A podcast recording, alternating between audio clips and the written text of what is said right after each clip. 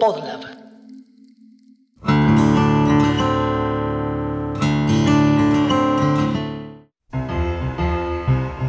Don't give me no headache powders.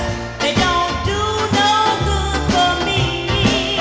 There's nothing I can take when my head starts to ache. Cause you're my remedy. Oh, baby, you're my ¿Alguna vez te pusiste a pensar cuál es la definición de la palabra enfermedad? Porque bueno, es una palabra que usamos siempre, de chiquites. Desde que somos nenes sabemos qué es estar enfermo, o al menos pensamos que sabemos qué es estar enfermos o enfermas. Sin embargo, ¿alguna vez te fijaste realmente? O sea, ¿sabes el límite concreto, técnicamente, digamos, entre estar sano o sana, o enfermo o enferma? Bueno, te propongo que lo hagamos juntos ahora y te aseguro que vas a saber menos que antes si estás o no estás o qué es estar o no estar enfermo o enferma. Porque hay dos acepciones para la palabra enfermedad en el diccionario y las dos son muy abstractas.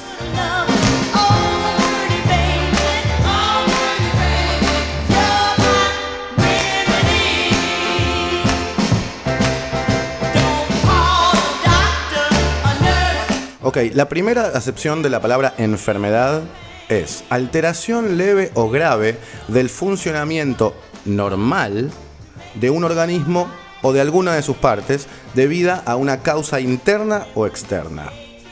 O sea, es la alteración leve o grave del funcionamiento normal, esa es la palabra, de un organismo. Bueno, ¿cuándo un organismo está funcionando normalmente? O sea, ¿hasta dónde es normal el funcionamiento de un organismo y hasta dónde no? Por supuesto que si hablamos de un pulmón o, no sé, el corazón, bueno, sí, sería básicamente que esté cumpliendo su, función. Pero si hablamos de otros espacios, no sé, el habla, resolver una cuenta matemática, la capacidad de hacer deporte, digamos, de que lo motriz y lo mental esté aceitado, esté calibrado como para poder, no sé, tirar una pelota y que vaya al lugar en donde nosotros decidimos que vaya. O la relación con otras personas. Porque la primera acepción, esta que estoy hablando, de la palabra enfermedad, se refiere a órganos. Pero el cerebro es un órgano, según el diccionario es un órgano complejo. Ese complejo abre el campo a otros espacios más abstractos de análisis del cerebro, ¿no? La psicología, por ejemplo. Entonces, hay un límite difuso entre lo que se puede entender como enfermedad cuando hablamos de un órgano en particular, pero es un órgano, por lo tanto es el organismo cuando hablamos de cómo se desarrolla el cerebro, por ejemplo.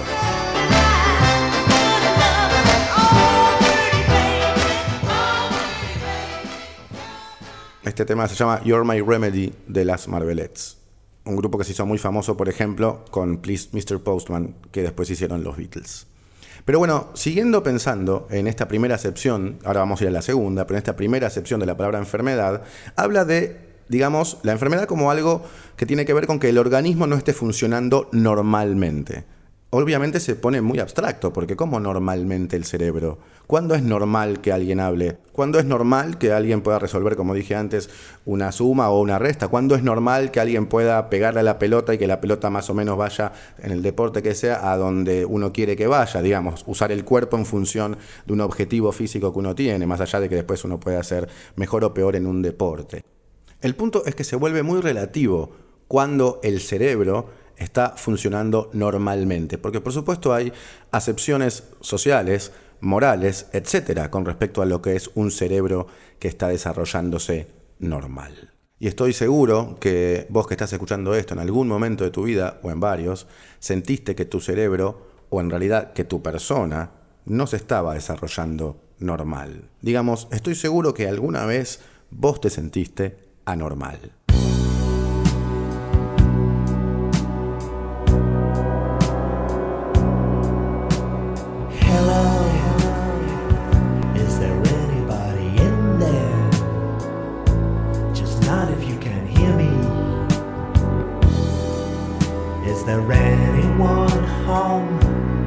Bueno, vayamos a la segunda acepción de enfermedad. La segunda acepción de enfermedad dice que la enfermedad es la cosa, y es la palabra que utiliza, la cosa que perturba o daña a una persona en lo moral o en lo espiritual y que es difícil de combatir o eliminar.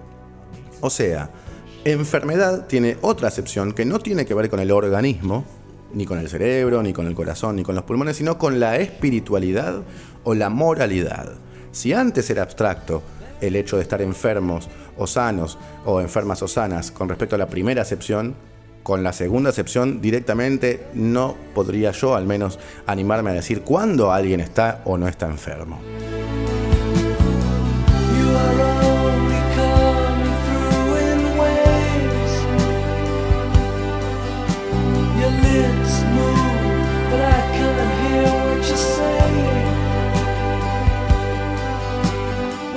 Entonces, habiendo leído las dos acepciones de la palabra enfermedad, yo al menos me quedo como mucho más complicado que antes. Sé menos cuando alguien es enfermo o está enfermo o enferma que antes. Porque según la primera acepción, y cuando hablamos del cerebro como un organismo, como un órgano de un organismo, no puedo realmente definir cuándo es que esté funcionando bien o mal. Seguramente un médico o una médica lo pueda decir mejor que yo, pero estoy también suficientemente informado como para saber que inclusive la medicina todavía no está sabiendo bien lo que es el cerebro, cómo funciona el cerebro. Por lo tanto, digamos que está en debate qué es un cerebro que funciona normal o no funciona normal. Por un lado. Y por otro lado, con respecto a la segunda acepción, bueno, un desorden espiritual o moral, ni hablar. O sea, ahí estamos hablando básicamente de lo que a cada uno le parezca. Si alguna vez vos quisiste golpear a alguien con mucho fervor, se puede tomar como que es un desorden moral. Y sí, en un punto sí, pero seguramente te pasó. Y ni hablar si tuviste alguna otra idea, que de repente decís, "Mm, esto mejor me lo guardo porque si lo cuento van a pensar que estoy enfermo o enferma. Cualquiera de esas cosas van con la segunda acepción de la palabra enfermedad. Entonces, en un punto, podemos decir que estamos siempre, todos, enfermos. En algún momento quizás, no sé si siempre, pero en algún momento sí. Si salimos de la pequeña porción que tiene que ver con la primera acepción, que es como más lógica, más práctica, más tangible, el hecho de que un órgano como el pulmón o el corazón no funcionen, saliendo de eso, quedándonos con el cerebro sobre todo dentro de esta acepción como un órgano complejo, como dije antes que dice el diccionario, y sobre todo yendo a la segunda acepción, me da la sensación de que lo único que nos deja tranquiles, entre comillas, con respecto a que no estamos enfermos o enfermas, es simplemente el hecho de, de alguna manera, encajar en la sociedad. Lo que pasa es que, bueno, después vemos la sociedad, vemos cómo funciona, con las guerras, con las injusticias, con el racismo, con el clasismo, y terminamos obviamente pensando, y calculo que estarás de acuerdo conmigo, en que esta sociedad es una sociedad enferma.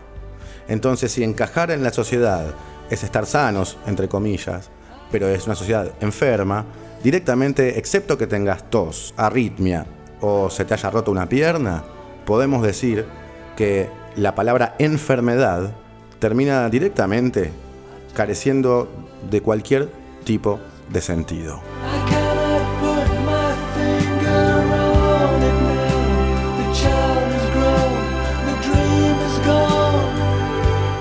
Y estamos hablando de una sociedad que hasta hace poco, o no tampoco, trata la homosexualidad como una enfermedad.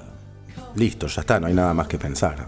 Yo, por mi parte, me siento más sano cuando escucho cosas como por ejemplo este solo.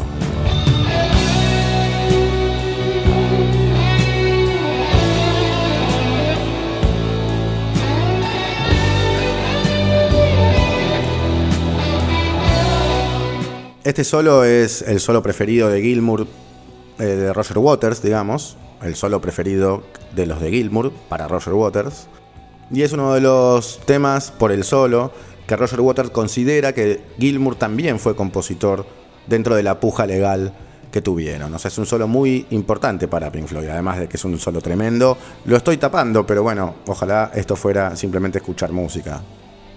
Pero por la reflexión que tuve antes, y digamos por el hecho de observar un poco la sociedad, por ejemplo, estoy seguro que mucha de la gente que está escuchando esto toma fármacos para estar establecidos o establecidas, para estar sanos o sanas.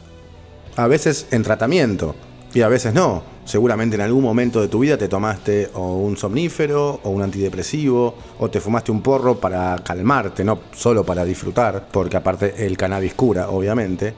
O quizás no tomaste nada pero te sentiste de alguna manera enfermo o enferma.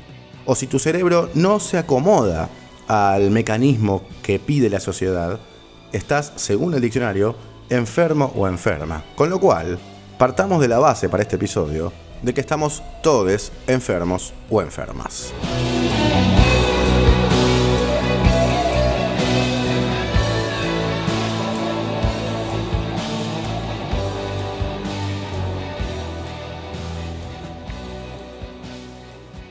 Partiendo de esta reflexión de que estamos todos enfermos o enfermas, que es una reflexión quizás un poco negativa o algo turbia, podemos tirar algo una buena, digamos, que es que bueno, si estamos todos enfermos o enfermas, en algún punto también estamos todos en terapia. Porque si estás acá escuchando esto es porque te gusta la música, o sos música, o haces cosas con la música, algo te pasa ahí. Y si te pasa algo lo suficiente como para poder escuchar a esta persona hablando sobre música, es porque haces terapia con la música, es porque la música te ayuda a estar un poco menos enfermo o enferma. Y eso es un hecho. Así que nos declaramos enfermes y nos declaramos todos aquí en terapia, a través de la música en este caso. Entonces voy a hacer este episodio para analizar un poquito más cómo es que nos trata, me refiero al tratamiento, cómo es que nos trata la música a los que estamos enfermos porque esta sociedad nos mata y de alguna manera encontramos en ella una forma de tratamiento. ¿Por qué? ¿Cómo? Bueno, bienvenidos al capítulo que mucha gente me pidió, muchos oyentes me pidieron a través de las redes sociales sobre musicoterapia.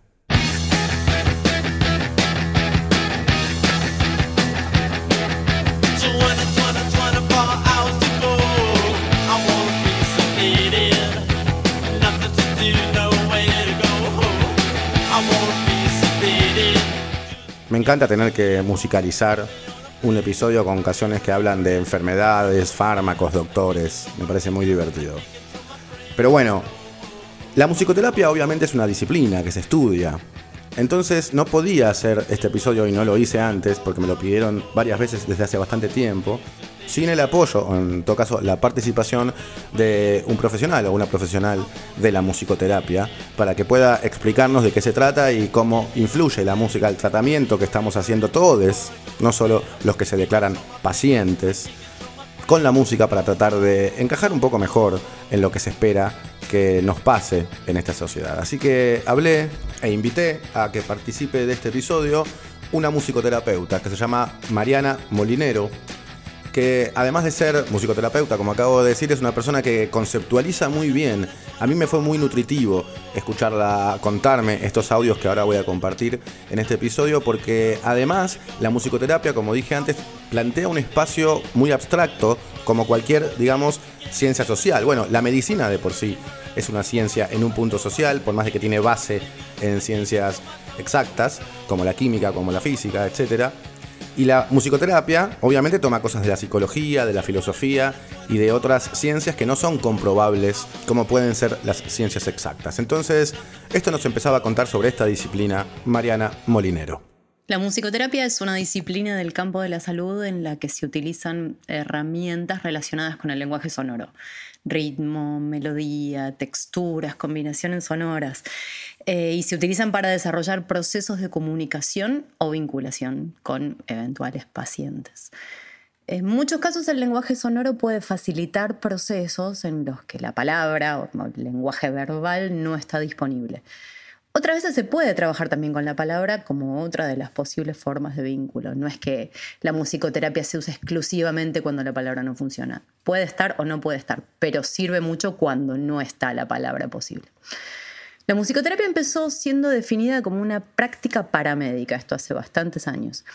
Pero con el tiempo y el desarrollo y la investigación se fue ampliando y se fue tomando elementos de otras disciplinas, de la psicología primeramente, pero también de la pedagogía y de la antropología y de la filosofía.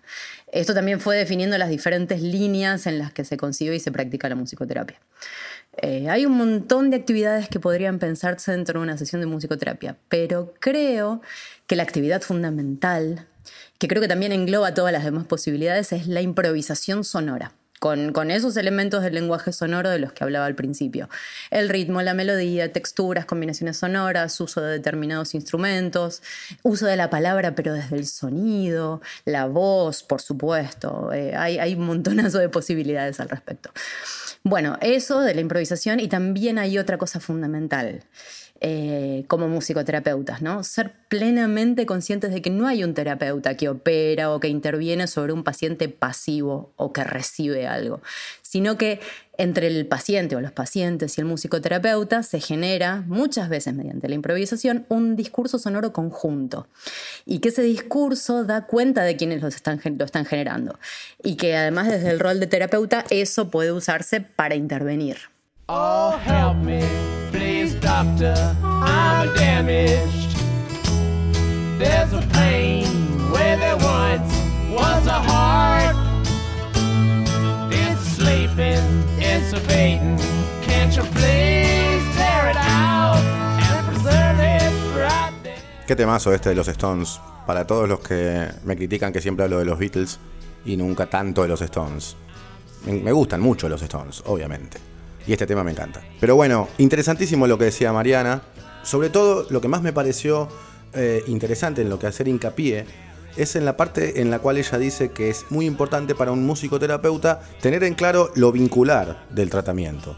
O sea, lo que decía Mariana es que no hay un abordaje del paciente, pasivo el paciente y activo quizás el musicoterapeuta en este caso, sino una cuestión, digamos, vincular. O sea, una parte del éxito, puedo entender, del tratamiento tiene que ver con cómo se vinculan las dos personas. Es súper interesante eso. No se me ocurre, por ejemplo, otra disciplina médica, digamos, o que tenga que ver con la sanación de alguna manera, en la cual se produzca esto. Quizás se puede hacer una analogía con la psicología, si uno dice, bueno, que mi terapeuta y yo, que mi psicólogo, psicoanalista y yo nos llevemos bien, nos entendamos, obviamente que influye en el tratamiento. Sí, por supuesto. Pero me da la sensación de que no es lo mismo llevarse bien con tu terapeuta a que ande bien una improvisación sonora con tu terapeuta. Que funcione la improvisación musical, o al menos de ruidos, si se quiere, dependiendo del caso, supongo, con tu terapeuta. Hay otro tipo de paridad en el vínculo y también, sobre todo, otro tipo de profundidad en el contacto, mucho menos pensada, mucho más dependiente de una cuestión orgánica que vaya sucediendo entre el paciente y el terapeuta. Es súper, súper interesante para mí, al menos, hacer mella en ese punto. Porque lo considero absolutamente diferente eh, a todos los otros tratamientos que conozco y porque además lo considero poco occidental, como algo bueno claramente.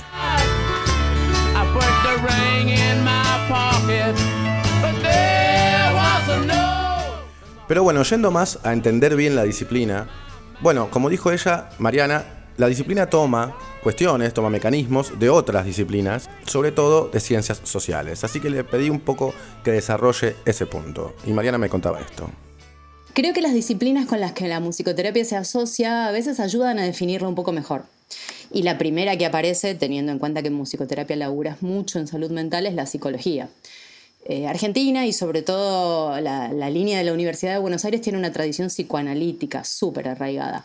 Y esa tradición se vio mucho en las primeras épocas de la musicoterapia en nuestro país, que es más o menos década del 70, principios de la década del 80. Pero por supuesto eso fue cambiando. En la cursada de mi carrera yo cursé y me recibí en la Universidad Abierta Interamericana. Vimos bastante de, más allá de ver obviamente psicoanálisis como base, vimos bastante de la teoría sistémica, que se centra en los análisis de las interacciones y de las comunicaciones y que se aplica mucho en la terapia grupal.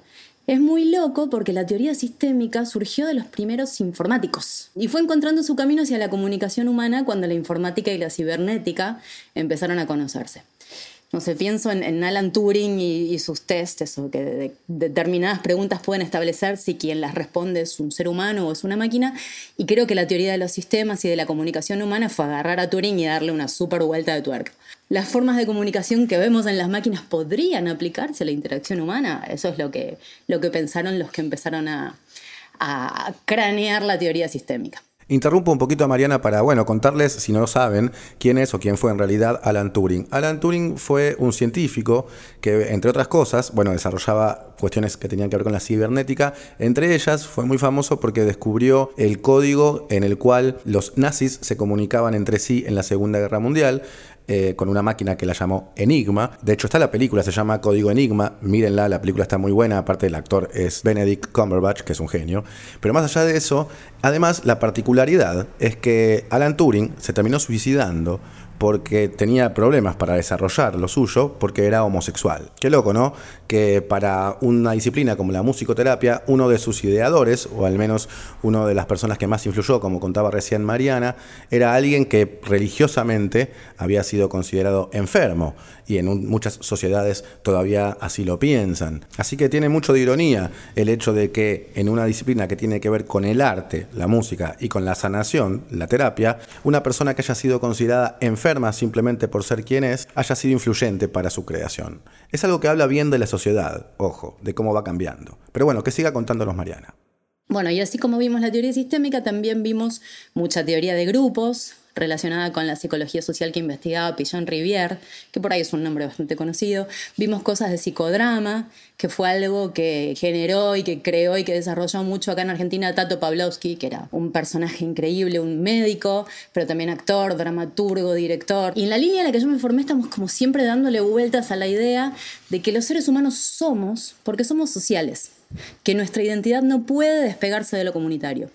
Pichon Rivière, mira, tiraba una tremenda, que él decía, lo que cura o lo que enferma es el vínculo, así de una te lo tira. Por eso creo que también está buenísimo pensar la musicoterapia y por qué no toda la salud mental, ¿no?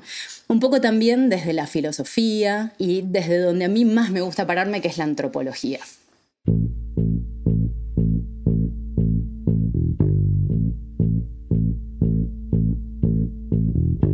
Interviniendo en lo que cuenta Mariana, a mí particularmente me interesa que este episodio plantee dudar o al menos reflexionar sobre tres conceptos en particular.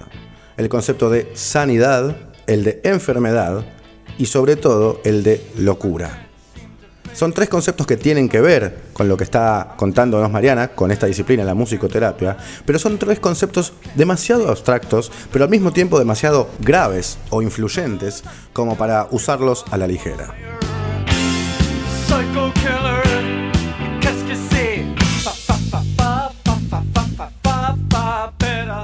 Nunca más puedo escuchar este tema cuando dice fa fa fa fa fa fa sin pensar en fa fa fa. Para los que no son argentinos, sé que escuchan este podcast en Latinoamérica, en España, en otros lugares de habla hispana. Fa fa fa en Argentina, o al menos en Capital Federal, es un nombre coloquial para la cocaína. Así que eh, es difícil salir de eso. Pero bueno, tiene mucho sentido hablar de cocaína cuando estamos hablando de locura, de fármacos, de tratamiento y de este tipo de cuestiones.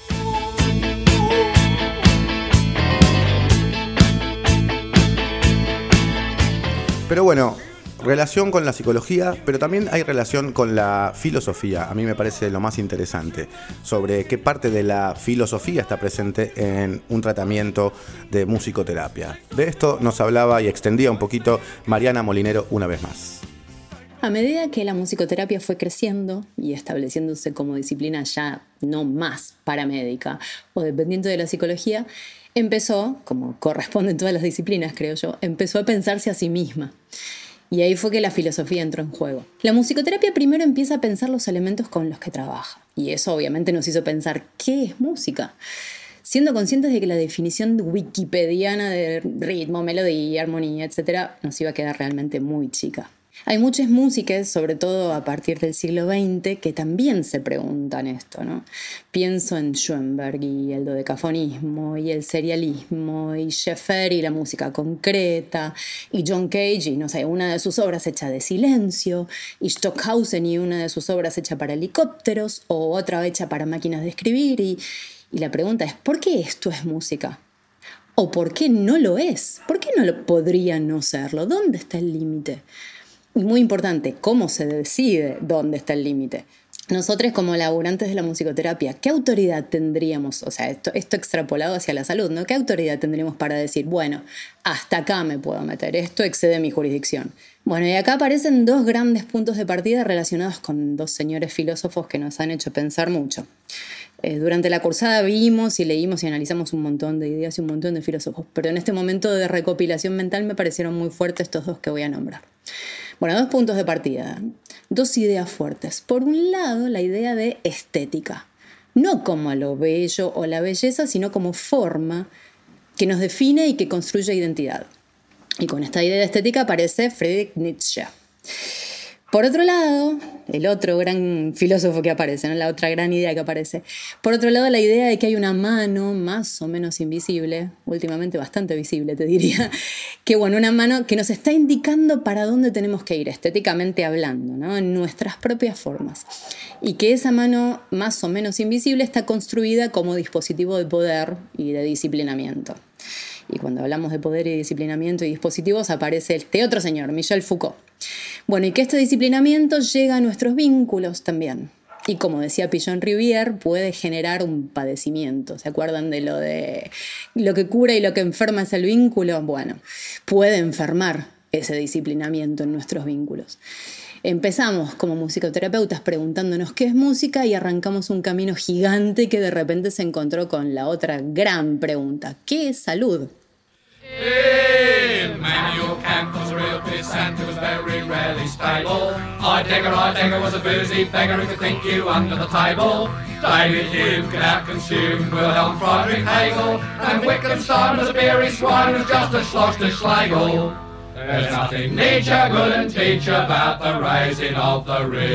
No hay nada que Nietzsche no te pueda enseñar con respecto al levantamiento de la muñeca. Dicen los Monty Python en esta canción, si no la conoces o no la escuchaste, habla de muchos filósofos, es muy divertida, mirala y eh, traducite la letra o búscala en Google. Y la puedes encontrar, como toda la música que uso en este podcast, en la playlist El Musicópata, que la puedes encontrar en Spotify, por supuesto, así como la playlist recomiendo, así como me puedes buscar a mí en Instagram, soy arroba Raf Varela con dos Fs, así como podés apoyar el podcast si te gusta y pensás que lo vale, como digo siempre, tanto en Patreon como en un cafecito. Y además comprar tus instrumentos en Casa Libertela, www.casalibertela.com.ar. Puedes hacerlo en el barrio de Villa Urquiza o de Coglan, más precisamente, o puedes hacerlo por internet. Y ahí tiré todo el chiverío junto. Volviendo a la temática, bueno, nos hablaba Mariana de primero Nietzsche con la estética. O sea, la musicoterapia es una disciplina que se plantea la estética, lo cual es muy interesante, obviamente, pero es lógico también. Porque bueno, la musicoterapia se trata de música, de sonidos, y de improvisar y de componer y de, digamos, interactuar con los sonidos o con los sentidos, tiene mucho sentido que se plantee la estética. Y bueno, ahí va a Nietzsche. Y después hablaba de Foucault con el hecho de, bueno, una mano que está manejando, por decirlo de alguna manera, nuestros comportamientos sociales. Que bueno, también tiene sentido si se trata de eso que acabo de explicar, o que en realidad explicó ella y yo más o menos repetí, de lo que trata una sesión de musicoterapia, tiene mucho sentido también ponerse a pensar como dos ejemplos, en la estética y en, bueno, que de este comportamiento que estoy teniendo paciente-terapeuta tiene que ver con algo que está prefijado por una mano, y bueno, ahí vamos a leer a Foucault directamente. Cuando empecé a leer a Foucault en la facultad, y sospecho que a mucha gente le debe haber pasado lo mismo, una de mis primeras sensaciones fue que los dispositivos de poder que más nos controlan son los que más damos por sentados. ¿Por qué hacemos tal cosa? ¿Por qué cuando hacemos A tendemos a sentirnos B? ¿Qué sé yo? Siempre fue así. Esa cosa de no- uno no piensa, siempre fue así. La cultura, y de vuelta, así como la estética no tiene necesariamente que ver con lo bello, la idea de cultura muy poco tiene que ver con lo que se suele conceptualizar como lo oculto. ¿no? La cultura es un poco eso que suponemos que siempre fue así, que tiene que ver con nosotros, pero que no es nosotros individualmente. Es un poco esa mano invisible de la que hablaba antes y los dispositivos de poder y disciplinamiento, pero también es lo que emerge de nuestras interacciones y de nuestra historia como comunidad. Y musicalmente muchas veces son producciones discursivas que jamás podrían pensarse desde la individualidad. La teoría sistémica habla mucho de esto. La teoría sistémica te dice que un equipo de fútbol es mucho más que la suma de sus eventuales genialidades individuales. Yendo a la música, yo pienso, Lennon no hubiera sido jamás Lennon sin McCartney. y viceversa. Y ellos dos no hubieran sido lo que son sin Harrison y Ringo. Nadie existe solo. Somos nuestras interacciones y somos nuestros vínculos y a mayor escala somos la cultura a la que pertenecemos. Mirarnos a nosotros mismos y a nuestras disciplinas desde ese lugar a mí me cambió el chip radicalmente. Y en este caso la responsable de este cambio es sin duda la antropología. Y cuando entré a estudiar musicoterapia y vi que en el plan de estudios entre las materias estaba antropología y sobre todo etnomusicología, que es la antropología dedicada exclusivamente a la música y a las producciones sonoras de las diferentes culturas, ahí el amor volvió con Tutti. Para mí, la antropología es un poco Bowie cayendo a la tierra y es un poco Charlie con la máquina de mirar y de escuchar, me atrevo a decir también. Es un poco estar siempre distanciada, pero a la vez interactuando. Es percibir el universo inocentemente, como si fuera la primera vez, pero sabiendo que tienes un bagaje de conocimientos que tal vez te puedan dar respuestas o que definitivamente te pueden abrir más preguntas. Todas esas cosas, que para mí son la antropología, pasan todo el tiempo en las sesiones de musicoterapia. Desde el lado de la clínica, esta parada en la mirada antropológica me parece muy interesante y muy importante. Pero por otro lado, también me parece que está bueno tomar todo lo que pensamos en la musicoterapia sobre el sujeto y llevarlo al sujeto colectivo de la cultura. Cómo darnos cuenta estéticamente de nuestra cultura a través de nuestros discursos colectivos. Cómo estos discursos organizan nuestra identidad, aunque no formemos parte como individuos de esa producción discursiva. ¿Cómo sabemos que pertenecemos aunque no estemos ahí? Cuando hablo de estas cosas siempre termino hablando sobre los cánticos de las hinchadas de fútbol. Ahí en las hinchadas tenés un montón de gente que no necesariamente se conoce entre sí y que está cantando y saltando, completamente sincronizada, afinada, reproduciendo sin problemas melodías con elementos que si los estudias te complican la vida, ponerle las síncopas o los intervalos complicados de cantar, generando producciones sonoras potentes además. Se termina el partido, cada uno se vuelve a su casa, el sujeto colectivo se disuelve por un tiempito y el discurso sonoro se retoma donde quedó una o dos semanas más tarde y muchas veces con otros individuos.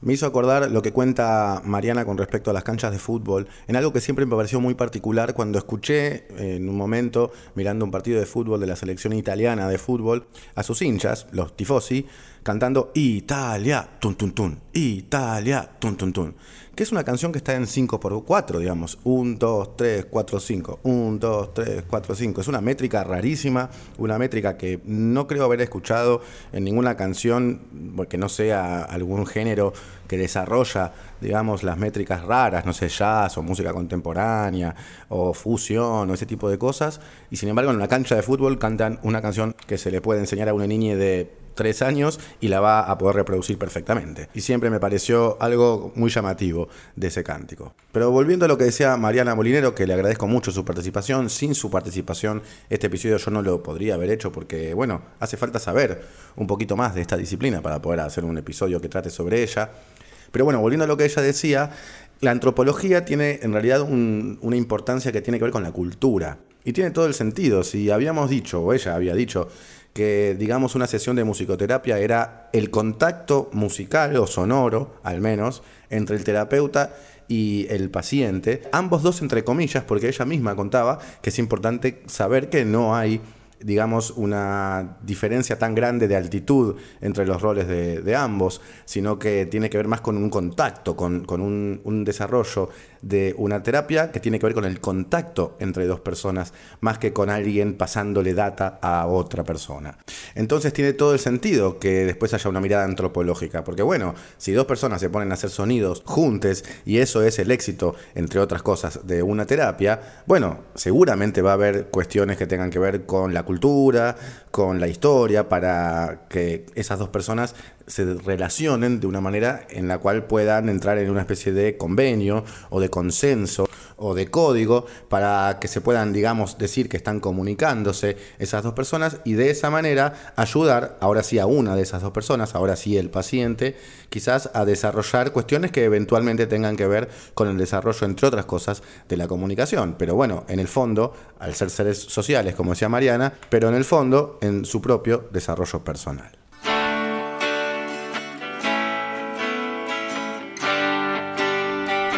Se hizo largo el episodio, es cierto.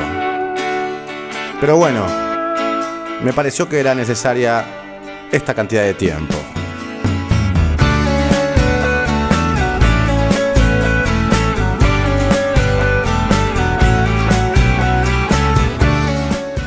un poquito más de tiempo, sí se hizo largo, pero bueno, porque me parece que lo ameritaba, tanto por la invitada y sus reflexiones como por lo que conlleva el episodio también, además de eso. Para ir terminando, bueno, se me ocurrió poner un tema del Piti, porque tiene mucho sentido en este episodio poner un tema del Piti, porque si hablamos de locura, de enfermedad, de sanidad, de tratamiento y de ese tipo de cuestiones, como la musicoterapia, implica, bueno, el Piti es una persona que va mucho dentro de eso. Obviamente después de que mató a un tipo, estamos hablando y estamos confirmando que es un enfermo. Pero bueno, ¿qué de la sociedad lo llevó a eso? O más bien, ¿cuánto hay de la enfermedad de la sociedad que enferma a sus individuos y eventualmente los lleva, por ejemplo, a cometer este tipo de cuestiones? Y bueno, si salimos del asesinato, que es un poco extremo, pensemos en el Piti antes de eso, y también tenemos muchas reflexiones con respecto a dónde es enfermedad y dónde es sanidad, cuál es el límite digamos. Me parece interesante. Y además, él termina este tema, y eso me encantó cuando lo escuché por primera vez, con la frase, estamos enfermos, perdónennos. Y me pareció genial. Cuando lo escuché, me pareció una lírica increíble. Una persona que termina diciendo eso en una canción, me parece realmente, de verdad lo digo, un- una valentía lírica. Y no estoy hablando de que, bueno, porque el Piti está aceptando que estaba enfermo. No, ni en pedo. Me refiero a otra cosa. Me refiero a una expresión cultural, una denuncia. Estamos enfermos, perdónennos. Tiene un peso ideológico, lírico, poético, tremendo para mí. Y lo digo en ese nivel, no lo digo para nada desde un lugar de risa, a pesar de que me hice sonreír cuando lo escuché porque me pareció tan genial, como me pasa con Capuzoto a veces. Denuncias que me hacen sonreír al mismo tiempo de que me pueden hacer o reír o gustar en alguna cuestión artística o en algún campo musical como es este caso. Pero bueno, resumiendo un poquito lo que pienso del episodio, la musicoterapia tiene que ver con los vínculos, tiene que ver con eh, el arte, tiene que ver con las herramientas de las ciencias del pensamiento, tiene que ver con la comunicación entre el paciente y el terapeuta, tiene que ver con un montón de cosas que son muy progresistas. Habla bien, como dije antes, de la sociedad que exista esto habla bien de la sociedad en crecimiento, digamos. Esperemos que siga así y que eventualmente llegue un momento en el cual sea una sociedad inclusiva, sana, amorosa, comprensiva, contenedora y sobre todo propicia para que todos sus integrantes puedan realizar lo que vienen a hacer a este mundo más o menos tranquilamente y sobre todo con cierta paz. Chao.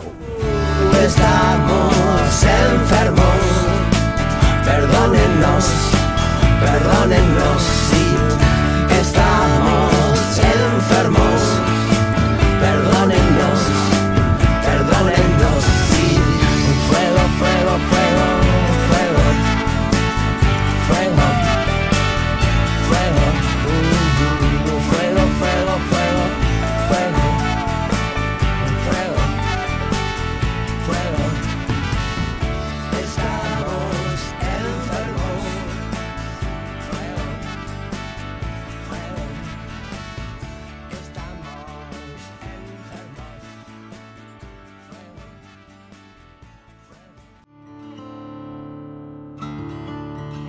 Musicópata es un podcast conducido y producido por Rafael Varela en coproducción con Podlab. ¿Te gustó lo que escuchaste? Entonces te invito a charlar sobre este y otros temas en mis redes.